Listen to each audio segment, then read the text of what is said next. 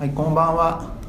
こんばんは。エンジニアミーティングポッドキャストです。まずはゲストの紹介からいきます。えっ、と、開発組織責任者の板敷さんです。よろしくお願いします。よろしくお願いします。あの、佐竹さんお休みなんで、また久しあの一対一あのゲストと僕の二人。す。そういうのはこれまであったんですか？ありましたありました。あの倉さんっていうあの元ディレクターの方はい。とあのまあやってる映像ディレクターの方と喋ってる時があってありましたね。で今回しかもあの板橋さんの持ち込み企画でございます。多分タイトルには入ってると思うんですけどもまあちょっと後々触れていきたいと思いますが、はい。そもそも開発組織責任者っていうの前回あの2回目の登場板敷さんなんですけども前回エンジニアマネージャーだったんですよね。そうですね。でそこからあの開発組織責任者っていうなんか急にカタカナから漢字にしかもなんかすごいでっかい感じのなっていますけども一体どういうことを今やられているんですか？まあやってる中身はそんなに正直変わらないんですけど、は今あの僕らの組織、まあ結構あの人が多くて、まあエンジニアだけで350人といかいるので。350 はでまあいくつかサービスをやってるので、まあその中のエンジニアの適材適所といか、はい。まああと横断系ですね。はい。まあその採用とか育成とか評価とか。はいはいはい。なんかまああと制度運営とか,、はい。その辺の取りまとめとかはい。をやってますね、ほうほ主に。採用採用もぜ全部なんですね。採採用育成制度？とかまあそうですね。技術エンジニアリングの技術以外の部分ですね。開発チームを作ったりとか、はいはいまあ、あはいと開発の進捗になんか大きな問題があったらそこは解決に入ったりとかもするはいしみたいな、うん。ただまあかなりあの技術人事的な動きがメインですね、今は。ああなるほど。そんななんか横軸でまあ俯瞰して見られているいたしたんですけど今回あのー持ち込み企画として最近リモートってどうなのよみたいな話が言いたいと、そうですね。恐縮なんですけども。ななな何がですか？そもそもリモート開発あの世の中的にはなんかテレワークっていうらしいですけども、なんかまあなんかいつ頃からはじ始まったんですかね？ちょうどき去年の秋ぐらいに、はい。あのエンジニアの制度としてエナジーみたいなのが。ああうちの会社でそうですね。もともとなんかリモート開発がいいよねみたいなのが世の中的にはいつごいつかわかんないけどもまあで日本だと電車とか大変じゃん通勤ラッシュ大変じゃんみたいな話とか、あとはまあ働き方改革なのかな国でいうと、それがあってえーっとまあ時間差通勤もそうだし、まあ、じゅ働き方柔軟にしていこうよみたいな流れもあった一つとして、うん。まあ、リモート開発リモート勤務っていうのが出てきまして、まあ、それの制度が、まあ、うちの会社もエナエナジー。そうですね。エナジーっていうところであの、まあ、一つ入った入ったっていうか。まあそうですね。いくつかある中の一つで、うん。まあ、ただただのプラあのリモートというよりはあの個人的な事情みたいなプライベートリモートっていう名前ですから。あで例えばその、まあ、お子さんが小さいとか。はい。なんかその、まあ、ご家族に、まあ、何らかの事情があって家でやった方がいいみたいな、はいはいはいはい。っていう感じの一応想定ではい。できた制度ですね。もともとは、へえもともとはっていうのはどういうことですか？まあ、一応それが公式な制度だったんですけども、はい。まあ、その前くらいから、まあ、さっきお話もあったようにそのリモートのはい。もうちょっとあの緩和してもいいんじゃないかみたいな声を受けて、はい。とまあ、あのこれ公式じゃないんですけどはい。いくつかのチームであの、まあ、徐々に始めていこうみたいな、はいはいはい。で始め方としては多くあるのがその週に1回何曜日でも任意の曜日にはい。リモートしてもいいよみたいなはい。感じで結構今始まってますね。公式ではないんですね。まあいくつかのチームで非公非公式まあ、会社の制度ってわけじゃないですけどね、あまあ。ローカル制度みたいな、まあ部署とか、まあ、子会社もうちの会社多いので。そうですね。まあそこのルールに乗っかってあのリモ一リモートやってもいいよみたいな感じの話をしているところ、そうです。なるほど。それでまあどうどうなんだっていうとなんかそれで何か言いたいことがあるから今回ラジオに出演された と思うんですけれどもどうどうどうされましたか？まああのさっきのそのエナジーみたいなのが発端で、はい。まあ、リモートがちょっと広がってきたので、はい。まあ、まだ1年経ってないんですけど、はい。まあ、一度振り返ろうかみたいなことを思ってまして、はい。でまあ、それでいろいろ、えーまあ、働あの使われ方の実態とかを集める中で、はい。ちょっといまいち当初思っていたものと果たして同じなのかどうかはい。っていうのはちょっと議論したいなとなるほど。思ってるところですね。なるほど。当初ってまあそのエナジーでまあリリモートプライベートリモートを入れようって話になったと思うんですけどもそこには板敷さんも入ってこれは入れるってことをやってたんですか？そうですね。その時はどういうふうな当初予定していたものとしてはどういうものを想定してたんですか、まあ、その時は、まあ、多分あのいきなり全開放はできないんで、はい。まあ、まず、まあ、ミニマムで,、はい。でかつそのご家庭の事情とかあれば、はいはい。そういうのはなんかあのそういう声は拾ってあげたいよねみたいな、はい。拾いたいねみたいなところで始めたんで、はい。まあ、それ自体はあの当初考えていた通りに進んでるのかなとは思うんですね。ちなみにあのなんか開発で週1回リモートいいよみたいな話は多分週1っていうのは決まってるじゃないですか。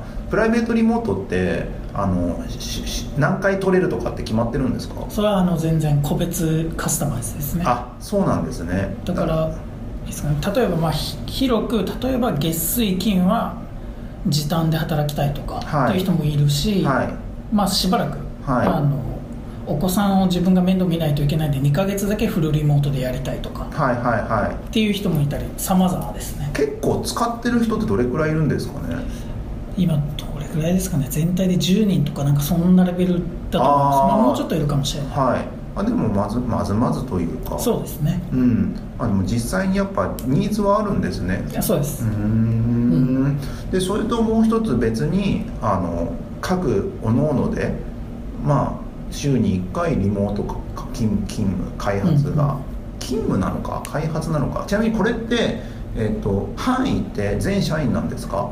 いやこれあのほぼあのエンジニアのみですね。ほえぼ。ほぼ。はい。うーん。あのデザイナーとかはなしなんですか？基本デザイナーはないです。あないんだ、はい。へえそれはあのもともとプライベートリモートっていうのがエンジニア向けのはい。制度だったっていうのもあるんですけど、はい。まあ、特にデザイナーがえリモートをしてないのは、まあ、環境的なこととかありますね。ほまあいろいろディスプレイ同じディスプレイ使わないといけないとか、うほうほう。ほまあ、なあのペンタブとかいはい。ろいろ使うじゃないですか、うはいはいはい。とかやっぱりあとまあコミュニケーションみたいなのを大事にしてやってるようなので。はい。その辺で今は基本やってないですねへデザイナーじゃああくまでもエンジニアの制度としてリモートがあるっていう状態。そうですね。あの子会社の一部とかはフルでやってる可能性はあるんですけど。ああ把握は全部してるわけではないんですね。ではないです。リモート、まあ、エンジニアがリモートしていますと、うん。でうまくいってるかうまくいってないかっていうところってなんかどういうのがあったらうまくいってるなだしどういうところだとうまくいってないなとかいう感じになるんですかね。うん、まあ、まず前提としてやっぱりその成果というか、はい。業務に影響をき出してないっていうのが前提条件であると思うんですけど、はい。その業務に影響があるかないかってじゃあどうやって分かるかっていうと、はい。まあ、ある程度その成果物みたいなのがちゃんとこう明確に測れるものがないと難しいと思うんですね、はい。でまあ、それがじゃあ全部が全部多分そういう、えーまあ、タスク管理の仕方にはなってるかどうかって言われると、はい。そうではないと思うんですね。あーまあサービスによっても成果物の考えうん。方様々ですしね、まあそうですね。うん、でそそんな中で、まあ、気になってきたぞって話になってきてで、えー、とそもそも多分うまくいってるよ周りからの評判が良ければ、まあ、いい制度なんだとかで済むと思うんですけども、うん。まあ、実際振り返振り返ろうってことってどんどんなことをやろうとしてどうやって振り返ろうとしてるんですかね？まあ、まずあのと、まあ、先ほど言いましたけどできる限りの実態調査はしようと思ってます。どれぐらい利用されてるのかとか。はい。であとはあの、まあ、実際使ってみて、まあ、使ってみた人の感想であったり、まあ、あと使ってない周りの人ですね。エンジニア以外なんですけど、そういう人たちからの声っていうのもちょっと拾おうかなと思ってへます。え肌感どうなんですか？そのリモート開発っていうのをまあやっています。でそろそろちょっと意見とか吸い上げていこう、うん。多分あれですよね。アンケアンケートとかも取られてあそうですね。るんですよね。今ちょうど撮ってるところです。とこですよね。だからそういうのをやるために、まあ、多分事前に何人かあはヒアリングとかあったとかしたのかな？とは思うんですけども、まあ、そこであの板橋さんの目線から見て、まあ、リモート開発どういうふうな捉え方されてるんですか？まあ多分あのやっぱ感じるのはそのエンジニアとしてはやっぱ集中できていいみたいな、はい。ポジティブな声は大きいかなとはい。思いますね、はい。でエンジニア以外からに関してはとこうフェイス2フェイスでやりたい時はある。はいはいっていうはい声は感じますね、へえそれってまあなんかどういうふうに板敷さんのところにその開発者組織責任者板敷さんにどういう感じでそういう話とかって情報が集められてくるんですか？まあなんとなくあのいろんな働き方とか勤務時間とかも一応見てるんで。ああなるほど。その辺の下りへで、まあ、えそうですね。だからリモートワークについてどうこうみたいな議論というのはそんなないんです。へえ実際にリモートやっててエンジニア以外の人から見てどうなんどうなんでしょうね。なんかうまくいってるのかうまくいってるというかいろいろと意見があるとは思うんですけども。うん。うん。まあだからあのあれでしょうね。そのいや作業の内容によっても多分合う合わないはかなりはい。分かれる部分があるのかなと思うんですね、はいはいはというのも多分そのリモートは導入してるんですけど、はい。中途半端な導入の仕方なのかまはい。だ追いついてないのかわからないんですけど、い。はその環境であったり、はい。仕事の進め方っていうのがまだそのオフライン前提で成り立ってると思うんですよね、いはいはい。は例えばあの、まあ、コミュニケーションとかもそうだしタスク管理も基本毎日顔を合わせる前提でやってたりしてるんで、いはいまあ、その辺での弊害はもしかしたらあるのかもしれないです。なんか最近 Slack がだいぶ浸透してはい。るじゃないですか、で Slack とかって emoticon、まあうんうん。とかで結構アイコンとかやってるか、とかできてるからなんか結構そういうリモートしやすい環境には近くななってきたんだろうなという感じは出してるんですけどね。そうですね。あのー結構リモート得意な人といえばアホムさんがいますけども、はい。もうこれ by name ですけどもアットマークアホムって多分あツイッターにいる人ですね、まああの人まあリモートじゃないですか。名古屋からリモートじゃないですか、うん。だけどすげえ Slack での存在感ね。めちゃくちゃ出してるじゃないですか。ああいううまいまあちょっとあの重要そうなメッセージを送ったら、アイアイズアイコンとか入れたりとか目が2つあるやつですよね、そういうのやって見てるぞみたいなことやったりとかして、なんかどうもリモート勤務してる人ってあの存在感をアピールするっていうのが必要なのかなっていうそうですね。感じがあって、あれあったりはしますけどね。ねなんか前あのウェブデイビープレスかなんかに、はい。い、つもそこにいるみたいな、はいはいはい。なんかありましたよねリモートワークの特集かなんかで。あーありましたね。あれですよねあのテレビモニターかなんかをなんかあのどっか東関西と関東なのかな、はい。かなんかでオフィスがあるとして、うん。まあそれをいつでもつなげるかのようにうんでっかいテレビモニターかなんかを置いて、あのリモートなんだけども近くにいるよ的な感じのことをやってるっていうやつ、そうですね。どうどうなんでしょうねリモート。あのーテレビモニターとかをやってるとこってあったりするんですか？でっかいテレビモニターを置いて。それ常時ってこと？常時常時はないんじゃないですかね。ああじゃあもう適時あなんかあったら、うん。まあ、ハンガーアウトなのか何かしらで、まあ、ビデオチャットするなりなんかするなりで。そうですね。でも今何気にそのリモートを一部導入って言ってますけどうち結構いろんなことやってません？でも名古屋勤務もあれば、うん。それこそあの後藤このラジオのレギュラーのじレギュラーまあ卒業した後藤さん、はいあ卒業なんですねお父さん。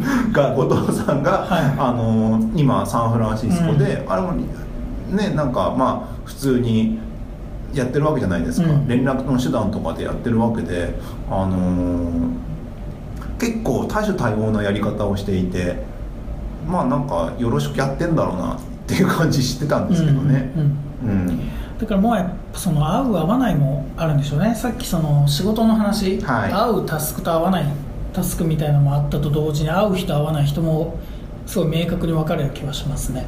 ああなんか聞いた人だとあのととある会社まあちベンチャーよりちょっと大きめぐらいの会社うん。でリモートすごい押してて、押してたんだけどあのあまりにそのリモートを押しすぎてそこにいた人がなんかあの寂しいから転職したっていう人いましたからね。なるほど。まあそそういう人もいるでしょうね絶対、うん。でもそしたらなんかリモートどどっちがいいんでしょう？どっちがいいんだろうっていうかなんか間を取るのが難しいじゃないですか、うん間を取るとなると結局リモートでリモート飲み会とかあるじゃないですか。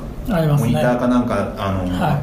壁にやってでウェイヘイってやってるけどうん。っていうの、あ誰誰の会だっけな。なんかラジオでどっかの会の時にリモートであのお酒飲んでたけども結局結局その要は東京と大阪とかでやったとして、最初は乾杯とかはモニター越しでやってるんだけれどもだんだんあの離れちゃって東京は東京同士で喋るし、はい。関西は関西同士で喋るしみたいになっててリモート飲み会感があんまねえなみたいになったりとか。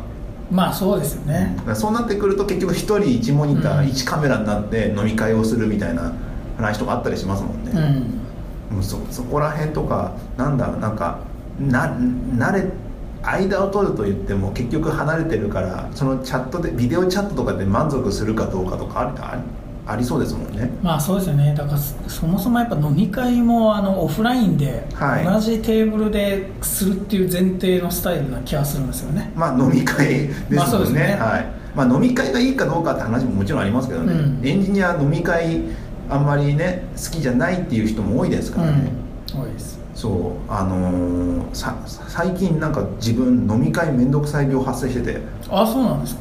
なんかねあれなんですよあのー行くのがだんだん面倒くさくなってきたというか年取ったというか酒お酒飲みすぎると次の日に影響を受けるそうですね。のがもう如実に出てきたんでもう家で缶ビール一杯ぐらいで寝るのがちょうどいいっていう、いやまあそれは分かりますね。金曜だったらまだしもっていう風になってきててうん。結構飲み会多いじゃないですか。そうですねうちは、うん、多いけどもなんかしれっと抜けるっていうことを最近やりだしてなるほどね。そう。ただそれはもう体力体力の限界なんですと、ああなるほど。うん、じゃあ前あの佐竹さんと3人で行ったのはすごいレアケースだったんですね。いやなんか今月入ってからですよ。今月先月ぐらいからなんか急にきつくなってきたっていうか朝5時に起きちゃうんですよ。あありますそれ。年取ると。なんだっけあのありますよね。あの覚醒ですよね。覚醒？そう急に朝、今23週間前ぐらいから朝5時に起きるようになっちゃってて。はいはい。それが続くとさすがに辛いぞと。いや辛いと思います。だから飲み会はお断りするみたいな感じの流れですね。でもそれあのその時だけじゃなくて多分1年前も似たような時があったんですよね。そういうゾシーズンが。へえなんか別に寒いとか暑いとか、まあ今はそんな暑くないからあれですけども。まあそんなそんな嫌いだったりとかしますからね普通に、うんうんうん。うん。まあそういうそういう風ななんだっけ何の話だっけリモートかリモート飲み会か。まあそんな飲み会とか普通にやっててなんかあれだいまいちだけどもなんかあのーまあ、さ人によって合う合わないがあったりするよっていう感じ、そうですね。も実際にそのリモートでも何でも生産性上がればいいみたいなのが多分開発組織とししてはまあしかるべきなのかな、まあうん。どんだけリモートがどうこうって言ってもめっちゃそれで開発のなんか速度が数倍になりましたみたいな話とかあったらまあまあそれはいいかなってなったりとすると思うんですけども、実際どうなんでしょうねリモリモート開発で本当に生産性は本当に上がっているのか？今だとどうですかね。だからちょっとそれをバチッと振り返れないぐらいはい。あのデータが取れてないというか。ああなるほど。やっぱそこも一緒にやらないとダメなのかなと思うんですよね。へえなるほど。要は判断ができないんですよね、はい1年経って振り返りの時にまあ、続行するのか拡張するのか縮小するのかみたいな判断ができないんですよね。へえ今でも常にリモートで動いできてるじゃないですか、はい。そこで「やめます」って言った時の反感とかすごそうですね。まあそうですね。うん。ただまあもちろんあの理由もし辞めるとなっても理由があってでしょうから。ああまあ開発、まあはい。こういうこういうのがあって生産性があどうこうみたいな感じ、うんってことですよね。しかもなんかリモート合う合わないとリモート合う人と合わない人個人で分けれればいいんですけど多分管理コストが大変なんですよね、まあ難しいですね。だからルールを決めてみたいな話になっちゃうんでしょうね、うん。そこら辺とかはどうなんでしょうね。でもなんか世の中の流れ的になんかリモートで開発すること前提でなんか動いてるところ若干あるじゃないですか、うん。とか言っときながらもなんか Slack チームとか最近なんか Slack ってリモート禁止ら禁禁止とかリモートしない？結局オフィスに来てね一緒に仕事をしてるっていう記事ありましたもんね、だからまあなんかリモートじゃなくてもできるんだぜみたいなう感じ、ん。だしだし。だことはいえなんか Git GitHub とかは世界中に点々とみんないるだろうしそうなんですよね GitHub 社は多分点々としてやっている感じ、だし僕が前言ってたあのーなんかサンフランシスコでしょあのショベルカーかなんかをダンプカーなのかショベルカーなのか工業用のうん。車が動いているのは、世界各国にいるエンジニアがリモートでなんか開発をしているみたいな話もあったりとかして、うんでな現地にいるマネージャーがタスクを振ってくるみたいな感じの完全スラックコミュニケーションみたいな感じのもあったりとかするし、うん結局なんか優秀な人を集めるとかだとけリモートの方が部があるんだろうなっていう感じはしてますけどねうん結局なんかリモートできるからっていうのは結構ねあれですよねなかなか。あのー優秀な人を集めるためにリモートでやってるところは結構あるんですよねきっと。まあそうですよね。それができるってことは世界中から集めれるってことですからね。ですよね。勤務しなくていいわけですからね、うん。別にねあとは言語の問題があって言語の問題さえ片付ければ、あのまあ普通に優秀なエンジニアであのリモートである程度責任持ってやってくれるんだったらうん。全然問題ないよねって話になるだろうし、まあ、管理コストはかかるかもしれないですけどね、うん。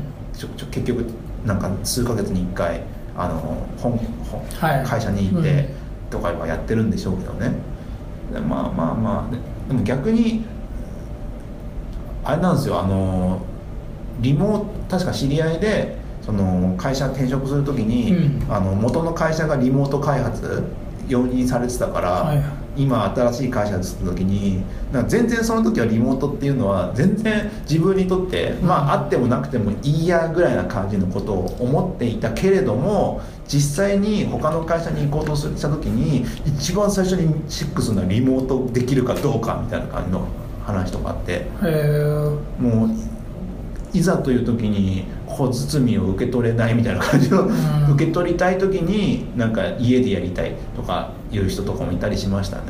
なるほどね。まあそうだよね。でもエンジニアのリモートやりたい理由の1位って俺それだと思ってますけどね。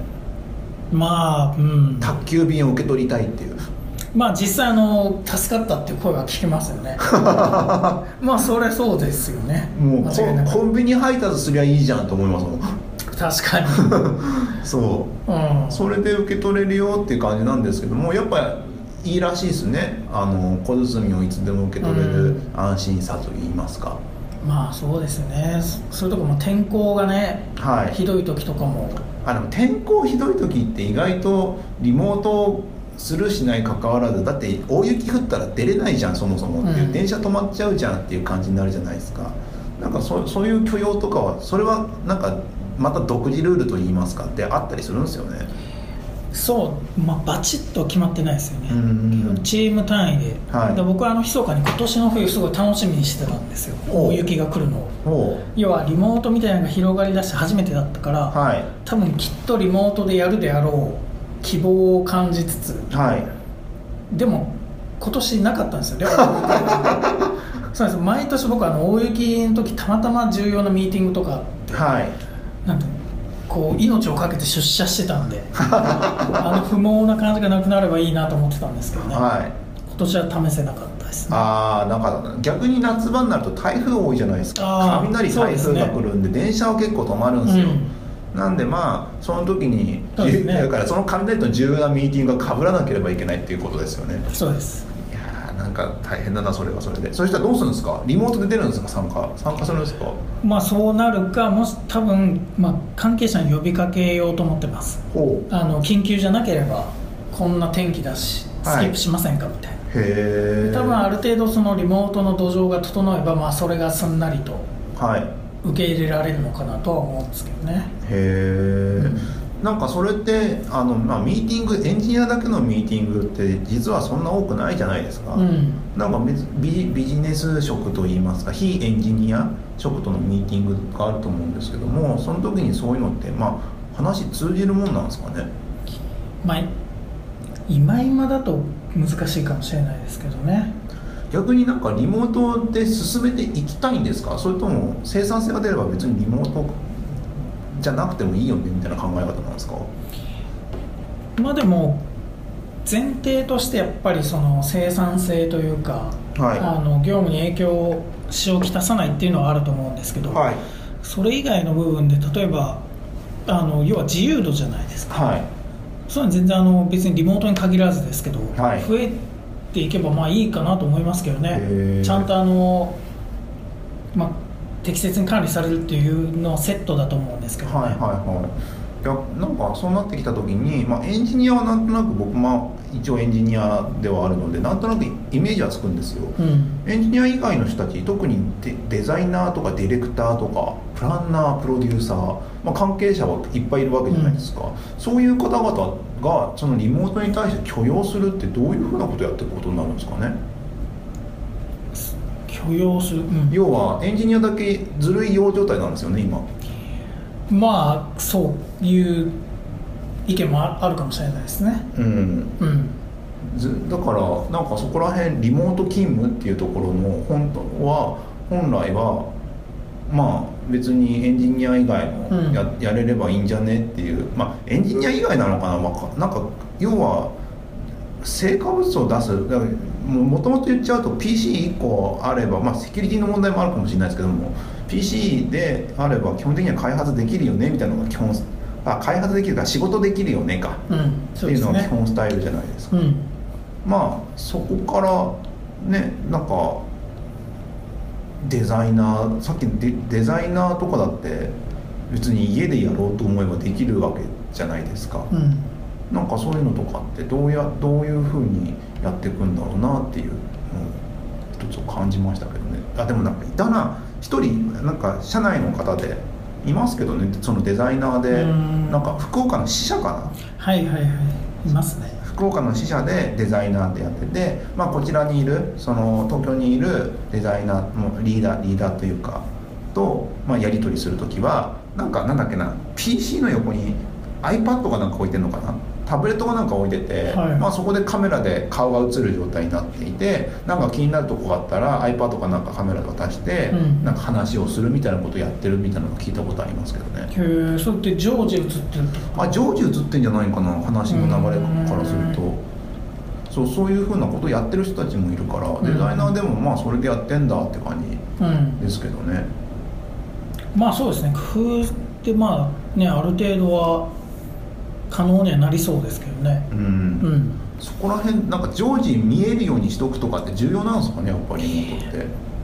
ただなんだからさっきのとやっぱ矛盾しますよね、うん。エンジニアって前提としてその、まあ、ある程度独立をして仕事を切り出せるみたいな、はいはいはい。環境的にもタスク内容的にも、うん。じゃあ別に常時見ておく必要ないといえばないじゃないですか、うん。うん。だからエンジニアで多分常時顔を映す必要あるかないかって言われるとない気もしますけどね、うん。少なくとも今のやり方だと、うん。まあ、もしかしたら顔を合わせることで何かそれ以上の効果みたいなのがあるのかもしれないですけどね、はいはいはい。今のタスクをこなしていくっていう感覚だとそんなにない気はするんですけどね必要性は。うーん。うん。でもそれなんか落としどころ難しいですね。なんかこれは大丈夫これはダメってなんか肌感じゃないですか、うん。それをなんか統計まあアンケートとか取って実際に眺めてみてこれはいけるあこれは続けられるこれは続けられないの、ボーダーってどこら辺になるんだろうなっていうのがよく分かんなくなってきそうですね。ね、うん。だから、まあ、あの実際のやり方とか、うん。まあ、さっきあの常時顔が見えるやつとかもそうですけどその辺のは細かい部分に関しては多分、まあ、各チームとかあとそのフェーズとかもあると思うんですね事業の、うん。によっても全然違うと思うんでそこはもうあのなんて一律このルールでいくっていうのは難しいと思うんですよ、はいはいはなのでまあそういうあの管理の仕方はせずにただ例えば勤務実態だけはちゃんとみんな把握してるようにしましょうとかいはい。そういうのはあのルールとしてありかなと思いますね。うん。前提となる部分だと思うんですよ。はいはい。まあそうですよね。今日はリモートしますっていうやつですよね。あそうですねそれがきちんと分かるような状態になってるのが望ましいというか。うん。あれ？なんか勤怠みたいなのありませんでしたっけ？外から勤怠するシなんかオンライン出勤簿。みたいなやつありませんであしたの噂には聞いてますね。一部導入中噂。か試験導入中なんだあれ。そうですね。へだからあのさっきのアホムさんとかはやってるっていう噂を聞いてますよ。へえ噂なんですか？多分だあの彼とかフルフルリモート。はい。もうほぼ。はいなんでなんかそういう感じなんでしょうね。ああはいはいはいはい、そっかフルリモートの方がいるとそっちになるんだ。多分。へえでもフルリモートしてる人ってほとんどいないですもんね。うん。そうですね。知る限りはいないかな。ですよね。いやでもなんかあれですね。どっちに揺り戻しなのかわかんないですけども。なんかどぼ僕は正直あのどっちでもいい人なんで、あの前前職はほぼ出勤してないし家でやってたし。へえそうなんだ。まあなんかたまに行ってたまに行ってっていうかまあちっちゃかった頃ですけどね。うん。なんか忙しかった時は本当に家でずっと仕事をしてて、うん。家から出ないで23日ぐらい家から出ないでなんかやってて。う、ん。でまああのその当時新宿にオフィスあったんで、まあ、新宿行くかと新宿行って、まあ、花粉症にその当時初めてかかって。ああそれはいいですね。花粉症つらいなって、うん。い家にできるだけいるみたいなことやってたりとかしてましたからね、別にそれで困った記憶はあんまないし、うん。エンジニアも数人しかなかったしとかあるしまあ子供の会社来てから別になんか進んでリモートをするっていうことをやった記憶作業集中のためにリモートしますって言った記憶がこの会社で俺あったっけな？あったか？あったか？オウンド作ってる時にあったか？ああそういう時ありますよね。くっそ忙しい時ですね。うん。にだけかな？めそれぐらいですね。そうその交通の時間ももったいないというかっていう時。とかか。あとはあのーうちの会社多分1年に1回、まあ、なあれ2年 ,2 年勤務してると5日間休み取れるんでしたっけ？休んでファイルはい。ありますよ2ね年だっけ？ままあなんか23年ぐらい勤めてるとうん。あっちゃあって。べ別にあのーあんまりなんか休んでもどっかかか家族と、うん。家族が休み取れないと一人でどっか行くってこと僕しないんあでなるほど。暇だからなんかちょっとあの蔦屋図書館とか行って、うん。えあのちょっと仕事してたりとか、はいなそういうのでちょっとリモート気分を味わうぐらいな感じの、うん。湘南行ってとかなんかそんな感じ。いいですね。そういう感じの使い方ぐらいしかしたことないですからね、うんそうそう。でもどうどうなんだろうな。なんかこういうなんか開発組織の責開発組織責組織のそのルール決めとかってなんかこコツと言いますかなんかこうこれはいいとかこういうのは良くないとかなんか気に気制度作る時に気をつけてるとかことかあったりするんですか？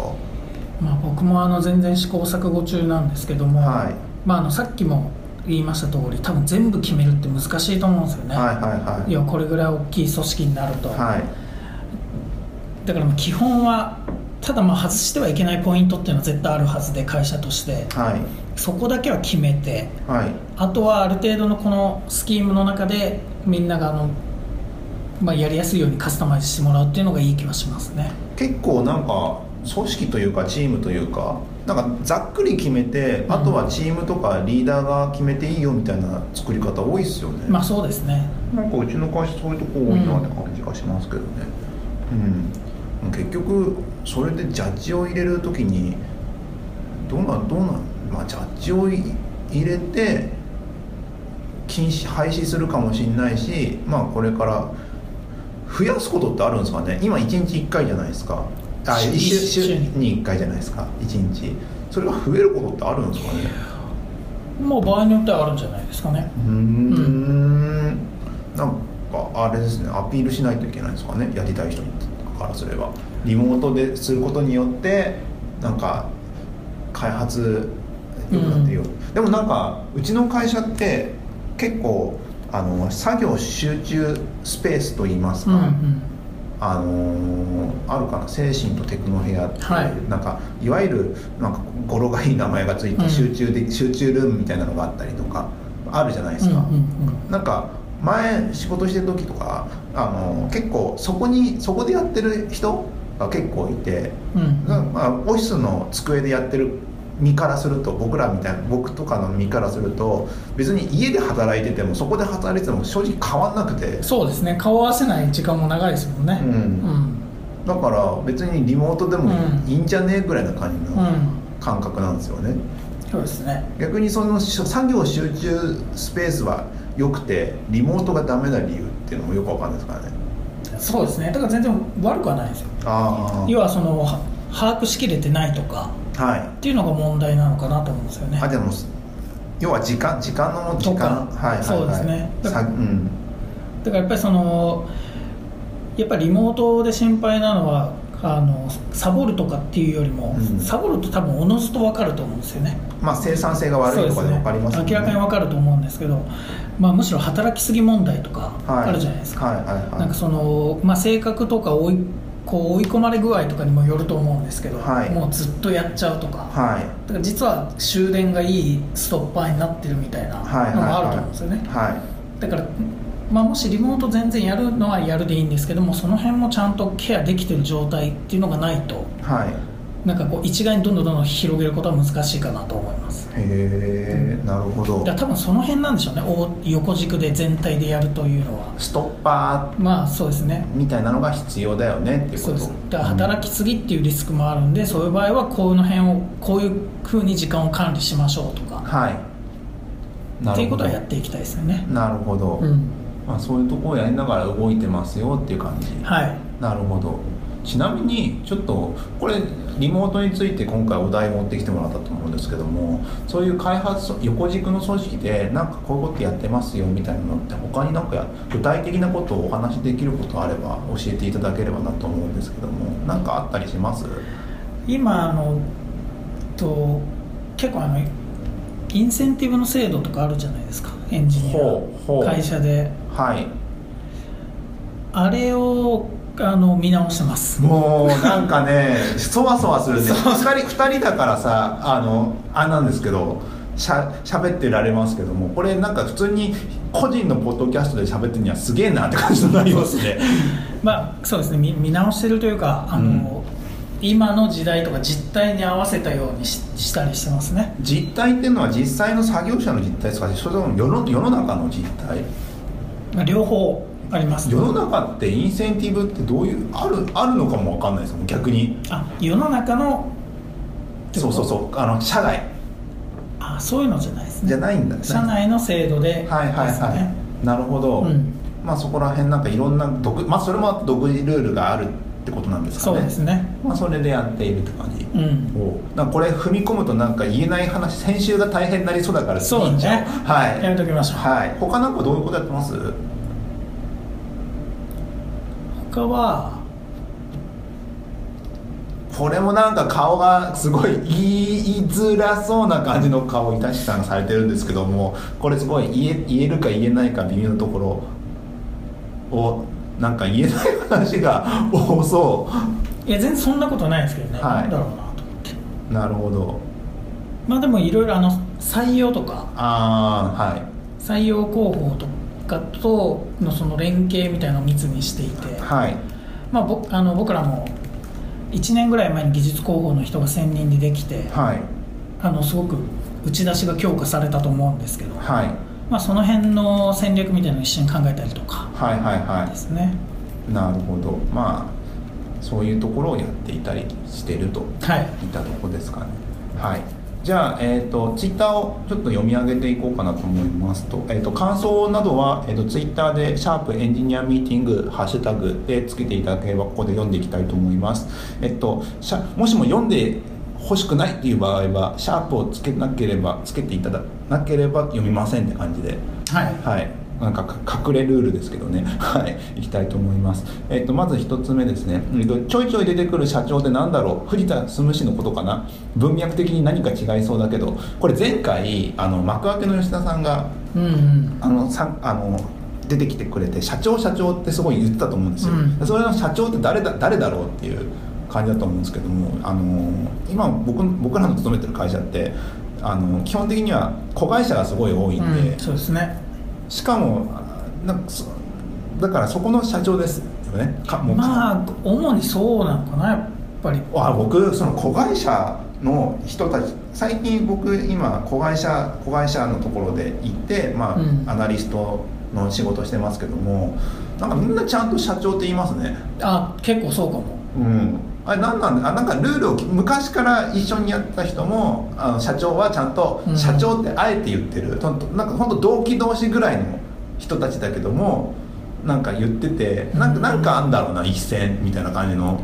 一線をちゃんと用意してるのか偶然あるのかわかんないですけどなんか確かに言ってるイメージがある。言ってますよね、うん。社長はきちんと社長って言ってて。そうですね。不思議だなとか思いながらまあ言ってんのかもしれないですね。なんとそういう 雰囲一気線というかもうこれ子会社なんではい。みたいな感じで。はいはいはい、うん。そうっすよね。なんか普通に入ってきたらあれなんですけども同期同士で片方社長とかうちの会社普通にあるんで、ん。そういう人はなんか社長って言ってんなって感じになってるって感じです。まあだなんであの藤藤田さんのことではないです。さすがにそんなこのラジオでホイホイと言えませんからね。まあそうかもしれないはい、はい、じゃあ次ですね、えー、とも目標を立てても完遂完遂できないまでいかないことが多いので実行力見習いたい。ゴール癖つけよう。あのー吉田さん毎週トレロであのバックログはい。を用意して、うん。それが全部完了するまでは寝ちゃいけないってルールでやってるっていう話。えそれって自分一人？一人。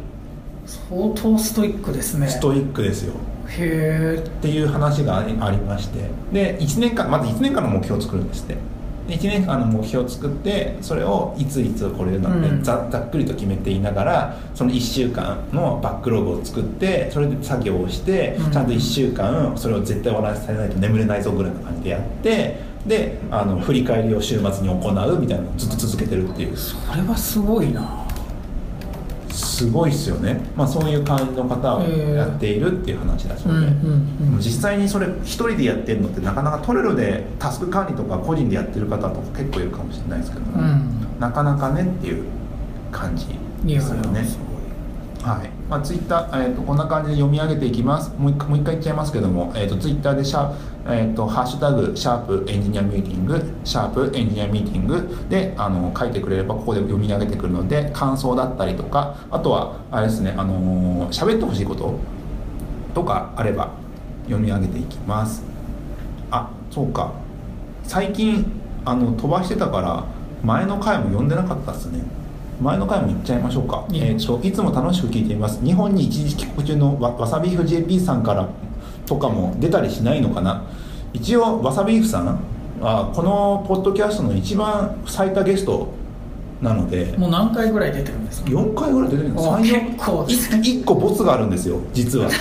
1個なんかの回なんだっけなあのー社内のイスコンイスコンじゃねえな。社内の、まあ、イスコン系の、うん。まあ、一あったね。日でなんか作るみたいなのがあってそれを、あのー僕と佐竹さんとわさビーフで、あのー出るみたいな話があって、黙々とその予行練習で、あのーなんだっけクリスタルかな。プログラミング言言言語ですね、うんのクリスタルっていう言語を触るっていう回があったんですけどみんな調べすぎて誰も喋らないみたいな感じの回があって絶対そうなるやつだ。これは無理だってなってやめたんですよ。だからあのわさびイフさんの無駄遣いですよこれは。だって最初枯山水やってたし枯山水っていうボードゲームやってたしはいはい。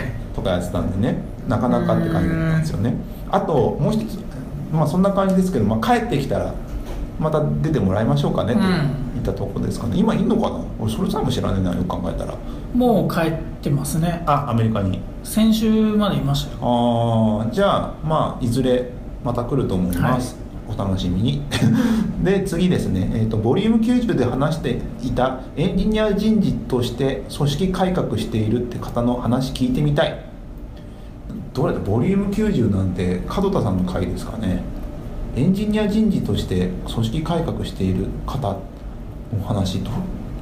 でも人事技術人事とか板敷さんうん、そういうことやってるってまあ僕もミッションとしてはそうですね。結果的にこの話を聞いてるけど結果的に板敷ちゃんが喋ってるということで。なんかもうちょっとまともなこと まあまあまあまあ。まあでも、はい。そうですね。はい。な感じでございますかねはい。あとはまあ今回の感想仲いいなっていうのが91だから後藤さん帰ってきて3人で喋った回ですね。ああなるほど。とかですかね。あと最近の入りも癖になっています。配信の内容も好きです。特に皆さんの実体験を持った感想がリアルです。はいありがとうございます。どこですかね。はいそっか。90の話あの社内横断の技術組織を終わらせました回は結構やっぱ反応が良かったいやそうですね。あれ結構ね反響も良かったですねブログの。ああそうですね、うん。まあそこが良かったんで結構あのは聞いてくれた方が多かった。いつもよりも聞いてくれた方が多かったみたいですね、はい。あとはですねえっ、とねいたあれなんですよ。あのしれっとなんですけども今はもう発売してるんでしたっけ？WebDB プレスでえーと多分ね先週ぐらいにで来てましたね。でそこでしれっとチーム内の対立解消っていう一般記事ってとこがあるんですけども、うんそこにあの板敷さんと僕があの記事書いてます。であのいきなりですけども。宣伝。いきなり宣伝ですけどもあの事例であ、まあ、チーム内の対立解消事例で学ぶ原因分析解決方法。まあちょっと書かせていたはい。いただく機会があって、まあ、チーム内でやること、まあ、問題に対してどういうことを書くかってことをなんかまあストーリー形式といいますかキャラクター作って、まあこういうことあるよねっていうのを結構平たい平たい形ですよね。変なそうですね。そうなんか技術的な難易度とかはできるだけ削って、うん。なんか本当コミュニケーションの話を、まあ、対立にフォーカスして。っていうのをやってたりとかしてましたよね。もしよければ見ていただければなと思います。ぜひですね。はい。なん誰かに読んでもらったりとかしました？いや。ただ一応あの2階の技術本部って本が来たんで、はい。それは若干あの宣伝はしてもらいました Slack 上で。あーまあそれぐらい。はい。そう誰にも僕も読,、ま、読んでってお願いもしてないし感想も見てないですからね。ししれっと。そうですね。もうちょっと貪欲に行った方が良かったかもしれないね。まあまだ間に合うんで。はい。普通に言ってると思いますのでよろしくお願いします。なんか宣伝が多くなっちゃったなこれ。いえ大事ですね。はいそんな感じですかね、まあ、こんなちょっと今日は何分ぐらいだ？あこれこれでも50分ぐらいですよ。ああでも結構あっという間そうですね。うん。まあそこらまあやってますんで。えーっとこれが93回目。あと7回で100です。100回目何か企画してるんですか？100回目どうしようか逆にどうしようかなオフ会やりたいみたいな話もありましたけど。ああいいかもね。そうオフ会かどんだけ聞いてくれてんだってのが分かんないから、ツイッターで多分アンケート取りますそろそろ。あのオフ会興味ありますかっていうアンケートを急に言ってきたと思うんです。その時にその時の数字を見て決める感じで。そしたらあのカードゲームとかできると思うんで、はいはい。あカードゲームなんだね。